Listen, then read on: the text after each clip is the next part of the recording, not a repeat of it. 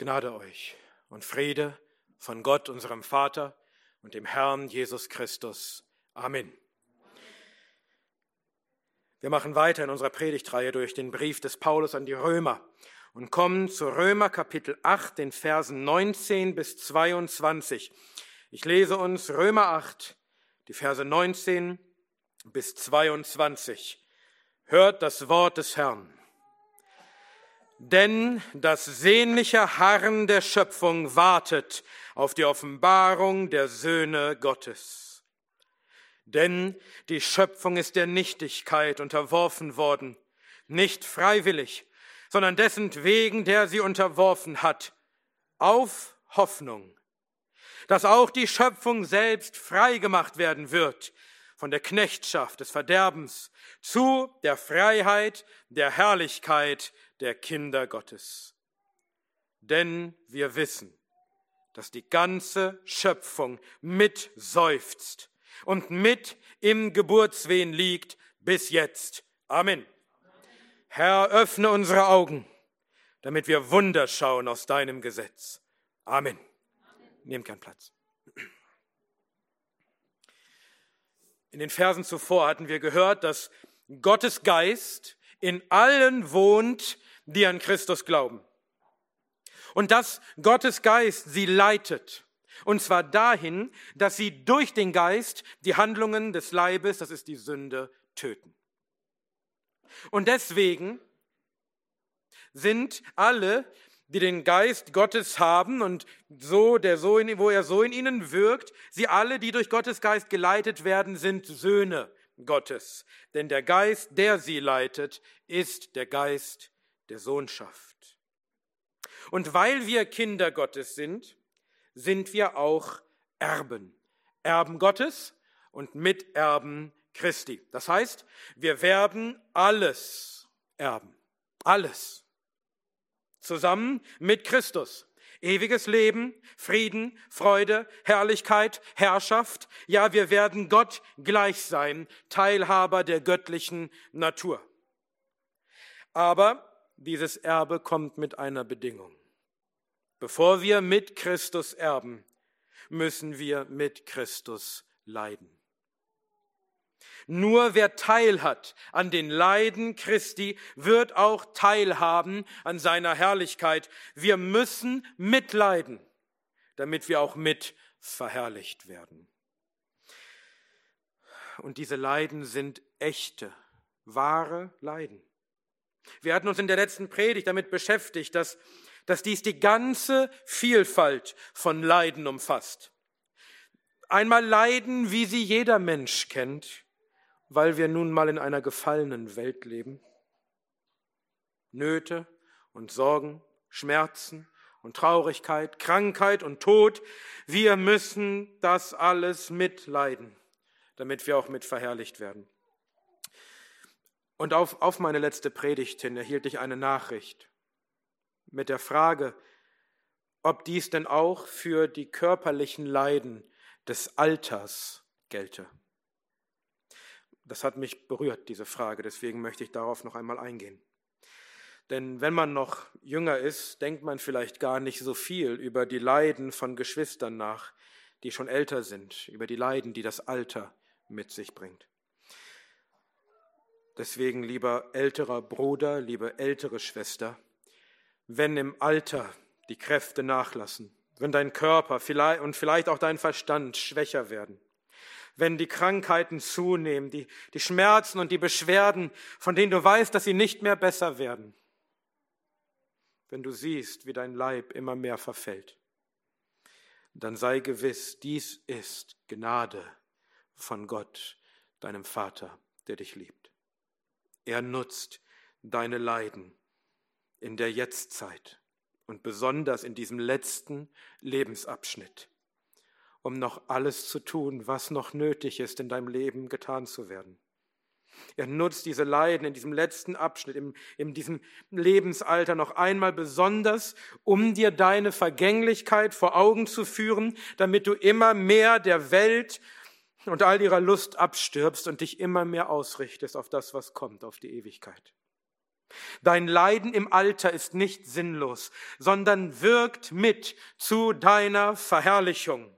Du musst jetzt vielleicht noch einmal in besonderer Weise in den letzten Jahren deines Lebens mit Christus mitleiden,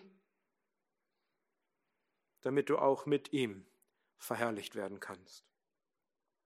Wenn du das Absterben deines Leibes siehst, dann wisse, dein Leib ist zwar tot der Sünde wegen, aber der Geist Gottes in dir ist Leben. Und wisse, dass dein Vater treu ist in der Erziehung seiner Kinder, bis ganz zum Schluss. Wisse, dass die Leiden, die er sendet, notwendig sind, damit du in die Herrlichkeit eingehen kannst. Gott nutzt deine letzten Jahre auf dieser Erde noch einmal in besonderer Weise zu deiner Verherrlichung. Und auch wenn das schwer sein mag, Gott weiß, wie es dir geht. Christus selbst hat gelitten und den Tod schmecken müssen. Er kann mitempfinden. Aber Gott hat verheißen, dass er mit dir sein wird und dich durch alles hindurchtragen wird, durch alle Gebrechen und alle Schmerzen und alle Krankheit und durch den Tod selbst. Denn er spricht, und bis in euer Greisenalter bin ich derselbe, und bis zu eurem grauen Haar werde ich euch tragen. Ich habe es getan, und ich werde heben, und ich werde tragen und erretten. Jesaja 64, Vers 4. Möge das ein Trost sein für all die Geschwister, die im Alter mit besonderen Leiden zu tun haben. Wir müssen also durch alle diese irdischen Leiden hindurch, durch all die Leiden, die jeden Menschen, auch die Gottlosen treffen, aber hinzu kommen Leiden, die wir als Christen im Besonderen erfahren. Zum einen das Leiden, das von innen kommt, das aus uns selbst kommt, das Leiden wegen unserer eigenen Sünden. Denn das Töten der Handlungen des Leibes, dieser lebenslange Kampf gegen unser eigenes Fleisch und die in uns wohnende Sünde, ist mit viel Leiden verbunden. Und zum anderen das Leiden, das von außen kommt, weil wir Christen sind und deswegen gequält werden von den Sünden der Gottlosen und gehasst werden von der Welt und von ihr geschmäht und verfolgt und vielleicht sogar getötet werden. Aber auch wenn all diese Leiden echte Leiden sind, so sind sie doch nicht einmal der Rede wert. Wenn wir sie in die richtige Perspektive rücken, dann fallen sie überhaupt nicht ins Gewicht. Unsere kurzen, leichten Leiden der Jetztzeit sind nicht einmal wert, verglichen zu werden mit der zukünftigen Herrlichkeit, die an uns offenbart werden soll, wenn wir unser Erbe als Söhne Gottes endlich antreten. Und diesen Punkt, diesen Punkt des Leidens der Jetztzeit auf der einen Seite und der viel größeren zukünftigen Herrlichkeit auf der anderen Seite, diesen Punkt führt der Apostel jetzt weiter aus. In den Versen, die wir gelesen haben und mit, denen, und mit denen wir uns heute beschäftigen, und auch in den Versen, die dann danach noch kommen, stellt Paulus uns ein dreifaches Seufzen vor Augen. Nämlich erstens das Seufzen der Schöpfung, zweitens das Seufzen der Kinder Gottes und drittens das Seufzen des Geistes. Erstens das Seufzen der Schöpfung, Zweitens das Seufzen der Kinder Gottes. Und drittens das Seufzen des Geistes. Denn wegen der Leiden, die wir in dieser Jetztzeit erfahren, ist Seufzen da. Heute wollen wir uns nur mit dem ersten Punkt beschäftigen, mit dem Seufzen der Schöpfung. Und so Gott will, werden wir dann nächstes Mal uns die anderen beiden Punkte anschauen, das Seufzen der Kinder Gottes und das Seufzen des Geistes. In der heutigen Predigt beschäftigen wir uns also mit dem ersten Punkt, das Seufzen der Schöpfung. Vers 19. Denn das sehnliche Harren der Schöpfung wartet auf die Offenbarung der Söhne Gottes. Paulus beginnt diesen Abschnitt über das Seufzen der Schöpfung mit dem Wort denn. Das heißt, Er begründet nun die Aussage, die er im Vers zuvor gemacht hat. Was war diese Aussage? Vers 18, denn ich halte dafür, dass die Leiden der Jetztzeit nicht wert sind, verglichen zu werden mit der zukünftigen Herrlichkeit, die an uns offenbart werden soll. Denn das sehnliche Harren der Schöpfung wartet auf die Offenbarung der Söhne Gottes. Jetzt kommt also die Begründung, warum die Leiden der Jetztzeit nicht ins Gewicht fallen nicht der Erwähnung wert sind im Vergleich zu der zukünftigen Herrlichkeit, die an uns offenbart werden soll. Warum nämlich nicht? Woher können wir wissen, dass das alles nicht wert ist, verglichen zu werden mit der Herrlichkeit?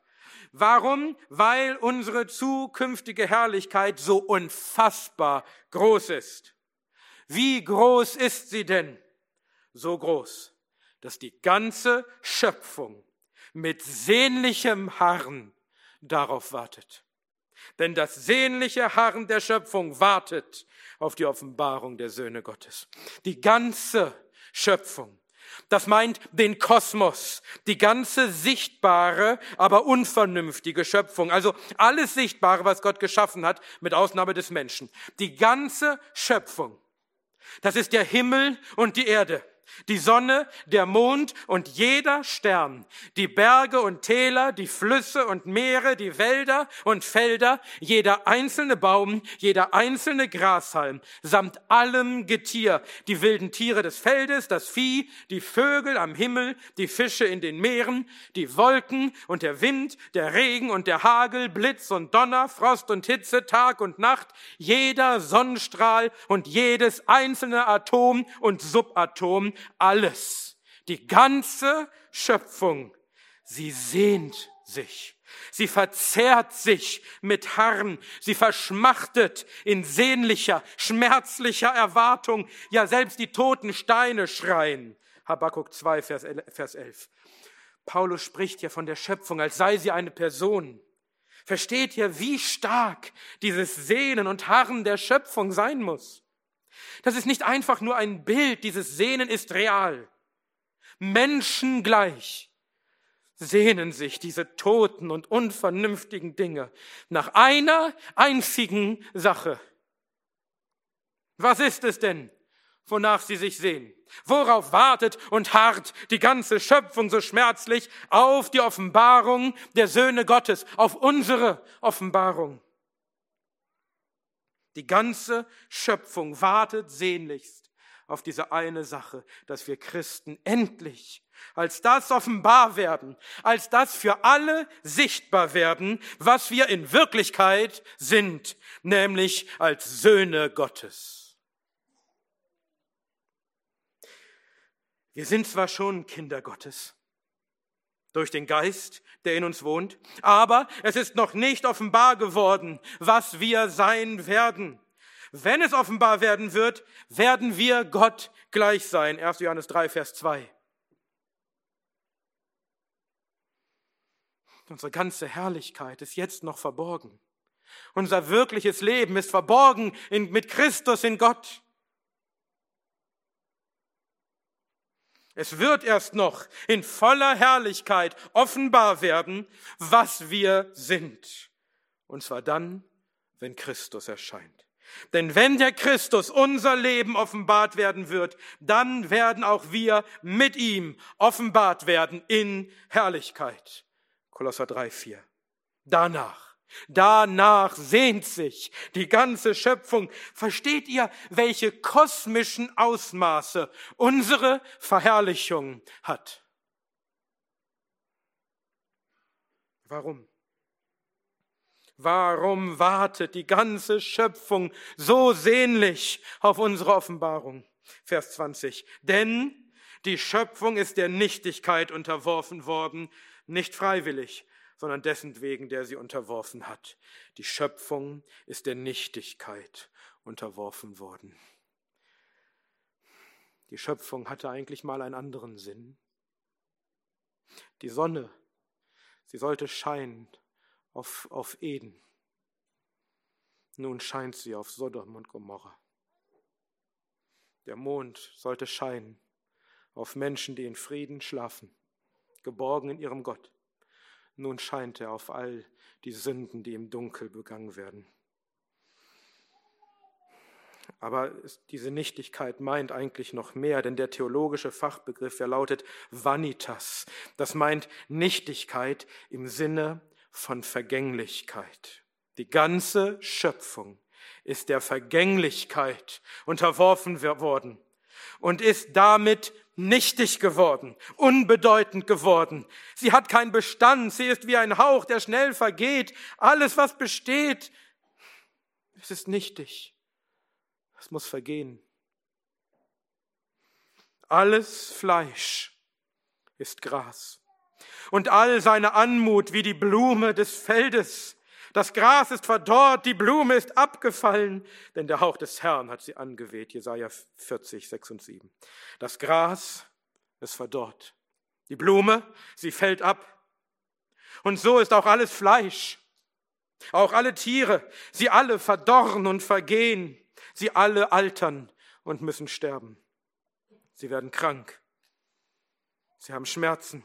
Sie sind der Nichtigkeit, der Vergänglichkeit, dem Tod unterworfen.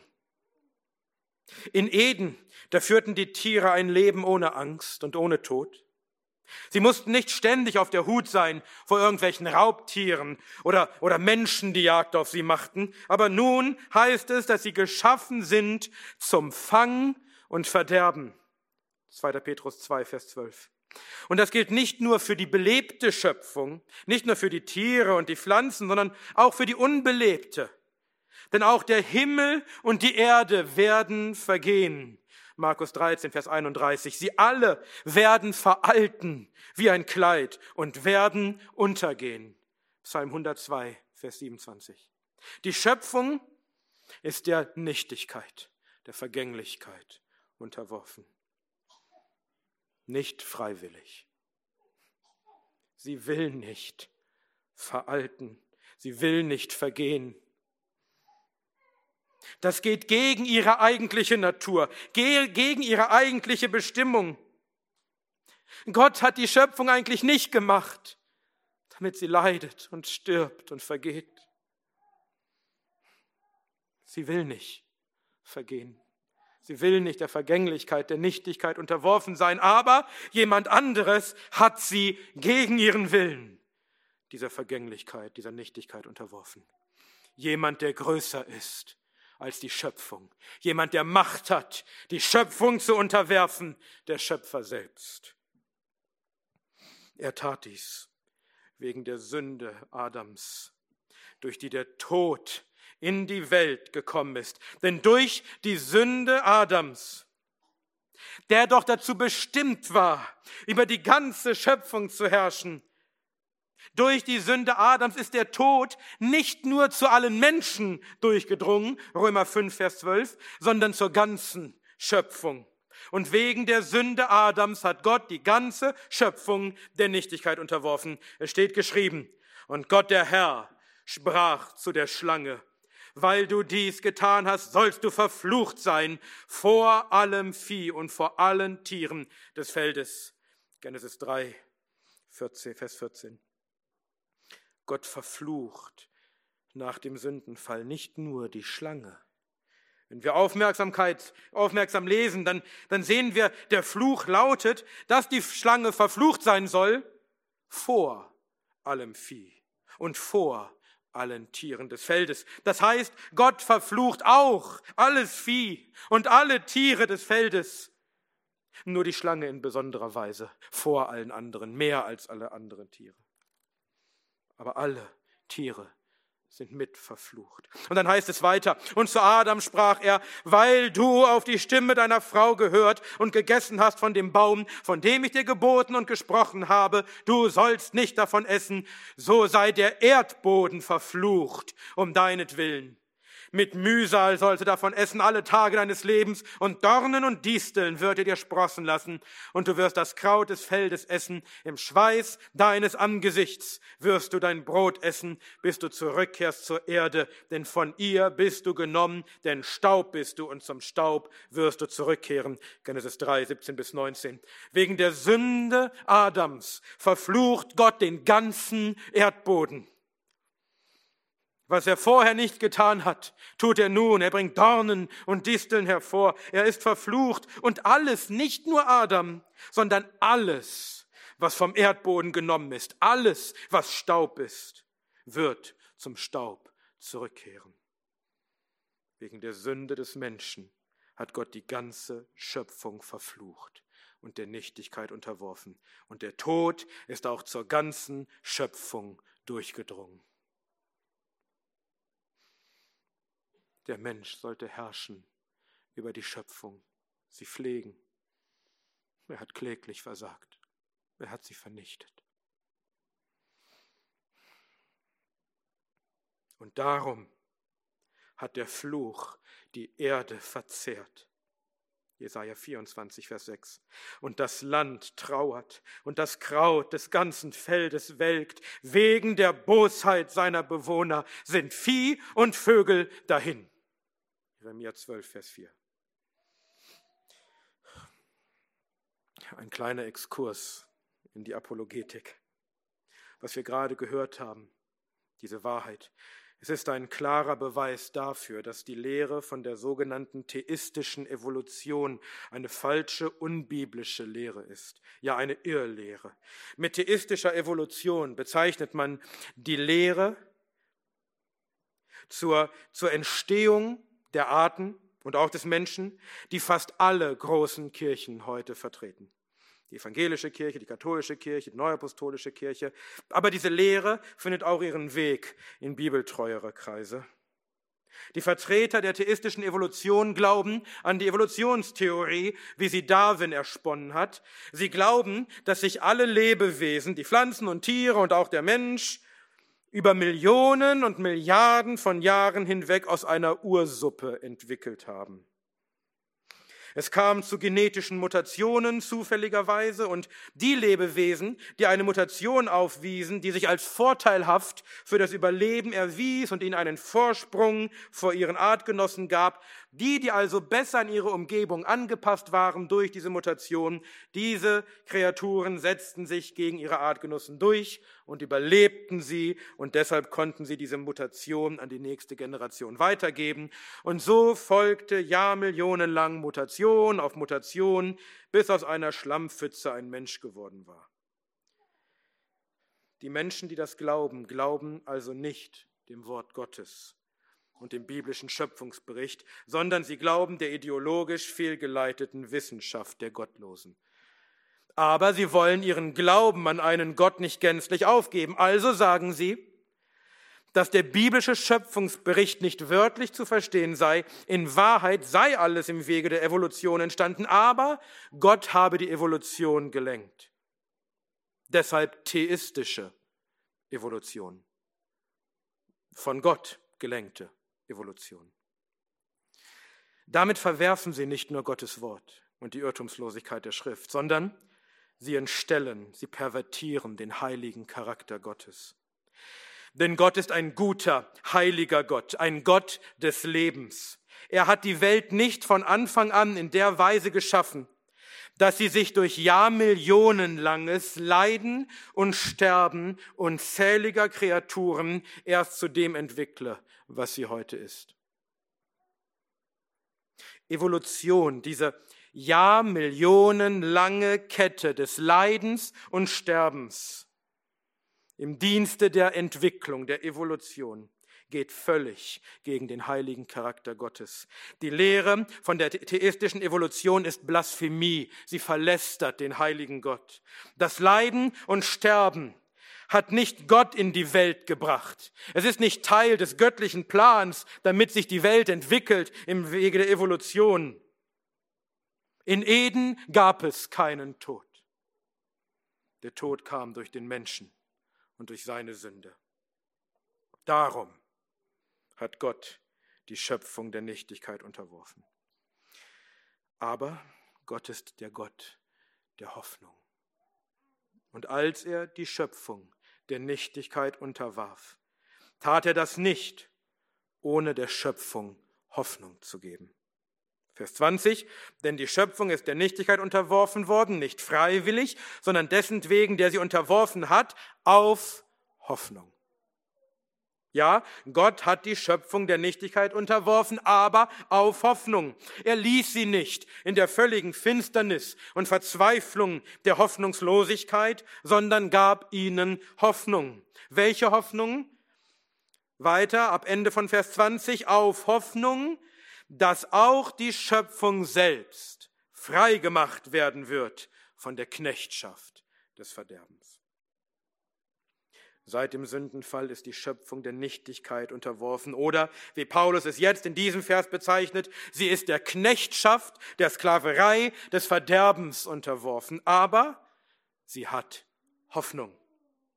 Hoffnung, dass die Zeit kommt, wenn auch die Schöpfung selbst freigemacht werden wird von dieser Knechtschaft des Verderbens wenn sie nicht mehr leiden muss unter ihrer Nichtigkeit und Vergänglichkeit, wenn sie nicht mehr versklavt sein wird unter den Tod und das Verderben. Und wozu wird sie dann frei gemacht werden? Vers 21 am Ende zu der Freiheit der Herrlichkeit der Kinder Gottes.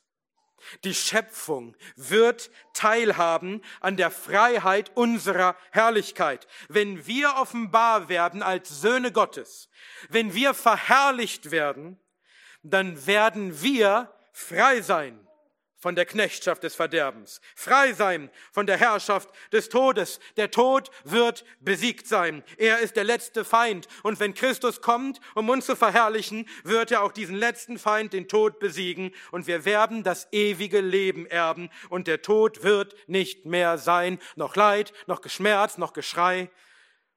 Aber nicht nur wir werden zu dieser Freiheit unserer Herrlichkeit gelangen sondern die ganze Schöpfung. So wie der Fall Adams die Schöpfung unter die Herrschaft des Verderbens brachte, so wird unsere Verherrlichung sie wieder davon befreien. Und der Tod wird nicht mehr sein in der ganzen Schöpfung. Kein Tier wird mehr leiden und sterben, keine Blume mehr verwelken, die ganze Schöpfung wird frei gemacht sein von der Knechtschaft des Verderbens. An dem Tag der Herrlichkeit, wenn wir als Söhne Gottes offenbar werden, wird Gott einen neuen Himmel und eine neue Erde schaffen, aber die alte Schöpfung wird nicht einfach vernichtet. Sie wird nicht einfach komplett hinweggetan, dann hätte sie wohl keinen Grund zu hoffen und sich auf diesen Tag, nach diesem Tag zu sehen, wenn das gerade ihr Verderben bedeuten würde, sondern sie wird verwandelt werden. Psalm 102, Vers 27. Seht ihr, wir werden nicht einfach als irgendwelche Geisteswesen im Himmel schweben. Wir werden auf diese Erde kommen als die verherrlichte Braut Christi. Und Gott wird mit uns sein in einer verherrlichten, verwandelten Schöpfung. Wir werden wieder unsere Leiber haben, das hören wir nächstes Mal. Verherrlichte Leiber, und so wird auch die ganze Schöpfung verherrlicht sein. Freigemacht von aller Sünde, freigemacht von allem Tod und Verderben. Aber es wird die Schöpfung sein, so wie Gott die Schöpfung einmal vernichtete im Wasser, damit sie neu und gereinigt hervorgeht. So wird Gott sie das zweite Mal reinigen und erneuern im Feuer. Sie wird verwandelt werden. Und dann wird sich die Schöpfung nicht mehr harrend sehnen, sondern der Himmel und die Erde werden sich freuen. Das Meer wird brausen und das Feld und alles, was darauf ist, wird frohlocken. Alle Bäume des Waldes werden jubeln. Psalm 96, 11 und 12. Die Ströme werden in die Hände klatschen und die Berge werden jubeln allesamt. Psalm 98, Vers 8. Die Wüste und das dürre Land werden sich freuen und die Steppe wird frohlocken und aufblühen wie eine Narzisse. Jesaja 35, Vers 1. Die Berge und die Hügel werden in Jubel ausbrechen und alle Bäume des Feldes werden in die Hände klatschen. Statt der Dornsträucher werden Zypressen aufschießen und statt der Brennnesseln werden Myrten aufschießen. Jesaja 55, 12 und 13. Und der Wolf wird sich beim Lamm aufhalten und der Leopard beim Böckchen lagern. Und das Kalb und der junge Löwe und das Mastvieh werden zusammen sein, und ein kleiner Junge wird sie treiben. Und Kuh und Bärin werden miteinander weiden, ihre Jungen zusammen lagern, und der Löwe wird Stroh fressen wie das Rind, und der Säugling wird spielen am Loch der Otter, und das entwöhnte Kind seine Hand ausstrecken nach der Höhle der Viper. Jesaja 11, 6 bis 8. So war es am Anfang in Eden, bevor der Tod und das Verderben kamen. Und das ist die Freiheit der Herrlichkeit der Kinder Gottes, nach der sich die ganze Schöpfung sehnt, auf die sie wartet in Hoffnung, dass endlich Frieden ist, endlich Versöhnung ist, endlich Leben und Freiheit ist von Verderben. Woher nimmt die Schöpfung diese Hoffnung? Wie kommt sie darauf, so etwas Erstaunliches zu hoffen? Gott hat ihr diese Schöpfung, diese Hoffnung gegeben. Und zwar direkt nach dem Sündenfall, im selben Moment, in dem er die Schöpfung verfluchte und der Nichtigkeit unterwarf, hat er ihr auch Hoffnung auf ihre Befreiung gegeben. Und zwar im sogenannten Proto-Evangelium im anfänglichen Evangelium, als Gott zum ersten Mal verhieß, dass der Messias kommen wird, der Same der Frau, der der Schlange den Kopf zermalmt. Genesis 3,15, dazu gleich noch mehr. Aber ist das alles wirklich so? Was Paulus hier schreibt, das ist, ist so erstaunlich von solch kosmischen Ausmaßen, wie können wir wissen, ob das wirklich stimmt? Vers 22. Denn wir wissen, dass die ganze Schöpfung mit seufzt und mit in Geburtswehen liegt bis jetzt. Wir wissen, dass es so ist. Wie schon mehrmals zuvor im Römerbrief beruft sich Paulus, Paulus wieder auf unser allgemeines Wissen. Und tatsächlich ist das etwas, was die Christen besonders wissen durch Gottes Wort, aber etwas, was alle Menschen wissen. Paulus setzt voraus, dass es uns Menschen nichts Fremdes und Zweifelhaftes ist, sondern dass wir wissen, dass die ganze Schöpfung mitseufzt und mit in Geburtswehen liegt. Weißt du das? Ist dir das Seufzen der Schöpfung schon einmal aufgefallen? Ist dir schon einmal aufgefallen, dass die ganze Schöpfung in Geburtswehen liegt? Nun, die meisten Menschen heute sind der Natur weitgehend entfremdet. Die wenigsten von uns arbeiten noch in der Natur oder arbeiten noch mit Tieren. Viele von uns verbringen vermutlich selbst in der Freizeit nicht mehr besonders viel Zeit in der Natur. Und vielleicht hast du deswegen noch nie dieses sehnliche Harren, dieses Seufzen, diese Geburtswehen der Schöpfung richtig wahrgenommen. Aber das war nicht immer so. Früher haben sowieso fast alle Menschen in der Natur gelebt und gearbeitet und waren der Natur viel näher als heute.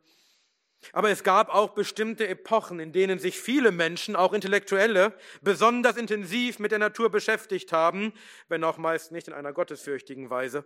Zum Beispiel die Zeit der deutschen Romantik.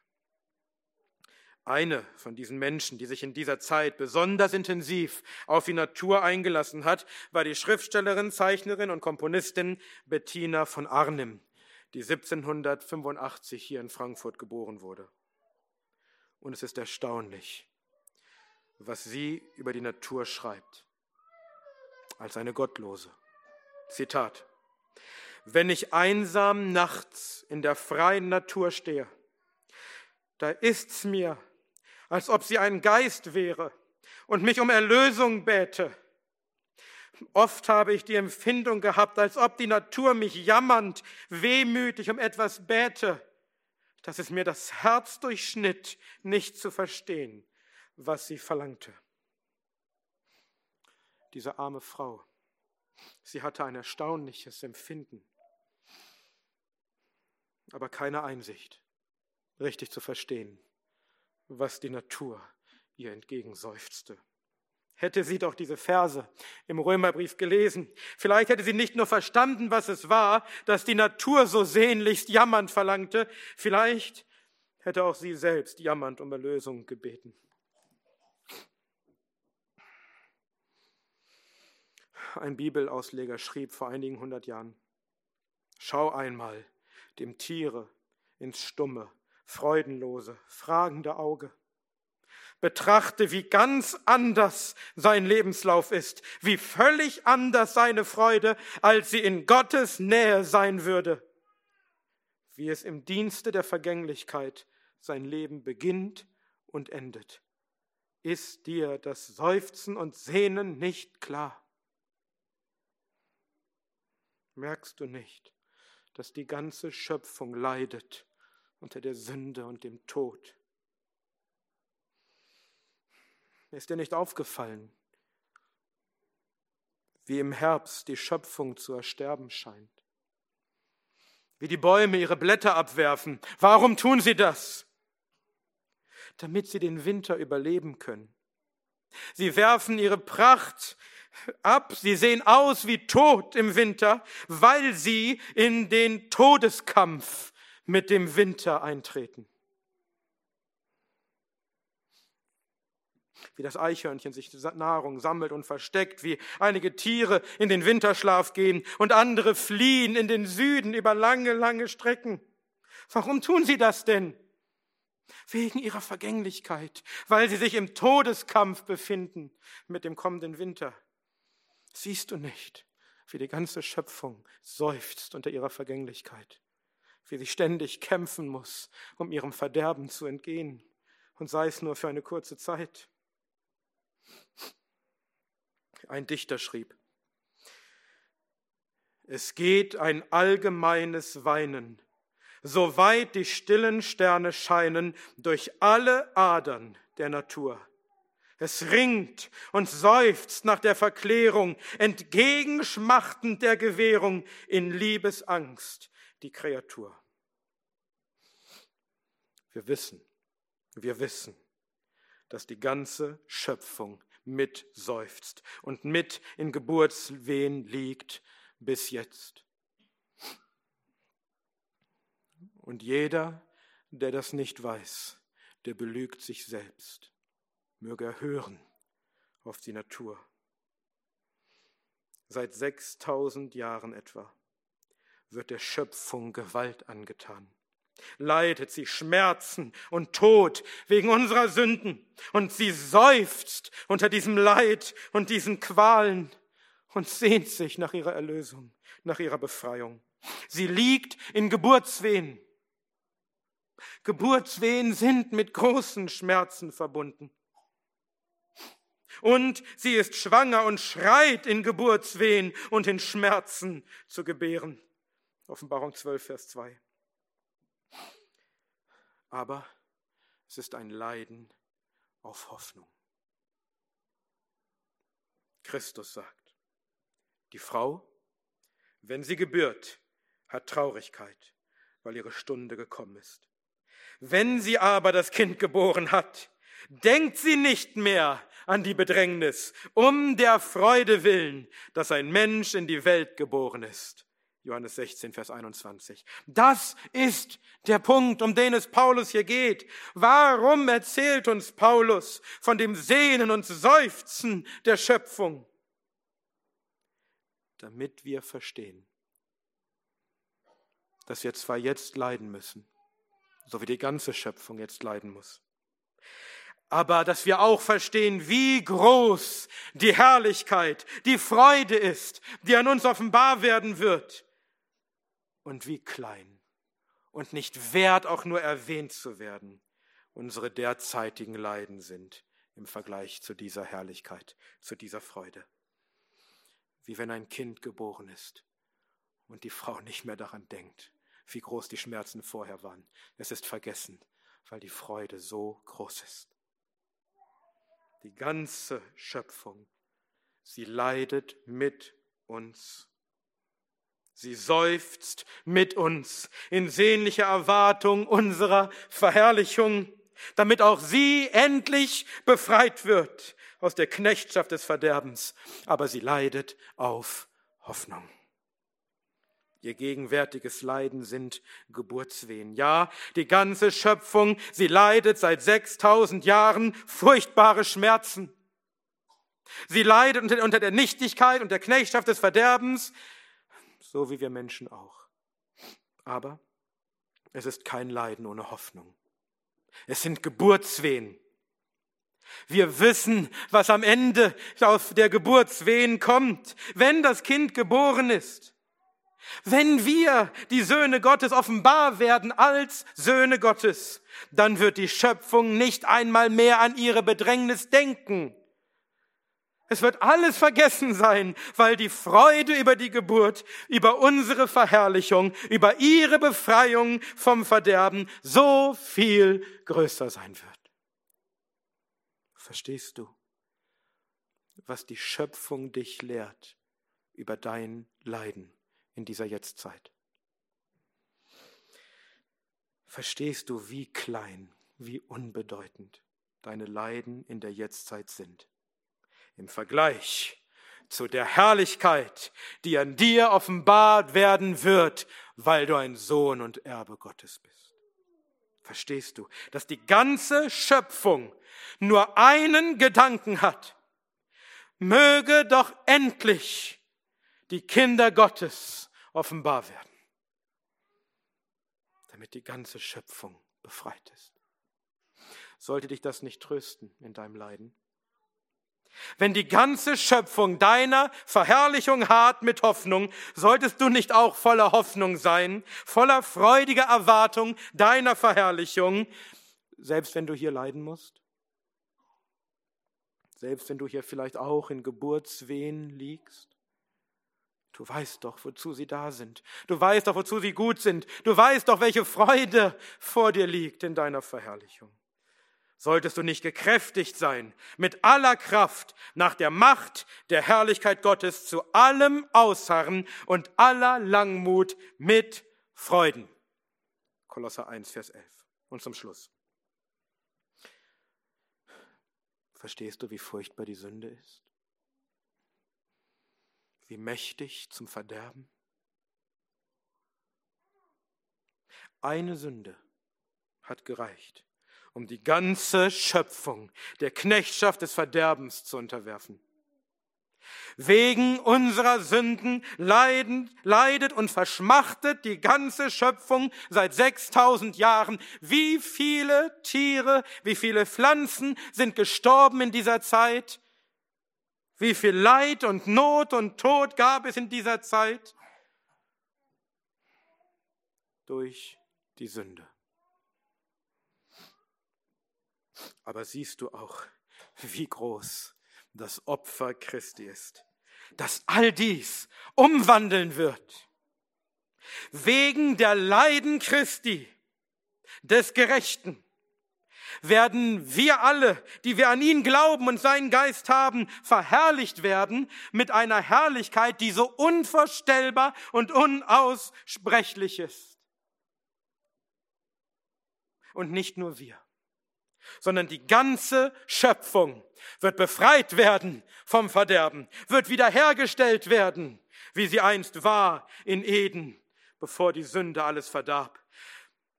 Denn durch ihn, Christus, denn durch ihn sind alle Dinge geschaffen worden, die in den Himmeln und die auf der Erde, die sichtbaren und die unsichtbaren, es seien Thron oder Herrschaften oder Fürstentümer oder Gewalten, alle Dinge, die ganze Schöpfung, alle Dinge sind durch ihn und für ihn geschaffen. Und er ist vor allen. Und alle Dinge bestehen durch ihn. Auch jetzt in diesem Augenblick. Alles besteht durch ihn. Und er ist das Haupt des Leibes der Versammlung, der der Anfang ist, der Erstgeborene aus den Toten, damit er in allem den Vorrang habe. Denn es war das Wohlgefallen der ganzen Fülle in ihm zu wohnen und durch ihn alle Dinge, die ganze Schöpfung, alle Dinge mit sich zu versöhnen, indem er Frieden gemacht hat durch das Blut seines Kreuzes. Durch ihn. Es seien die Dinge auf der Erde oder die Dinge in den Himmeln. Kolosser 1, 16 bis 20. Das ist Christus. Das hat er getan am Kreuz. Er ist es, der schon am Anfang alles geschaffen hat. Er ist es, der in jedem Augenblick alle Dinge erhält durch seine Macht. Er ist es, der vor allen ist, das Haupt über alles.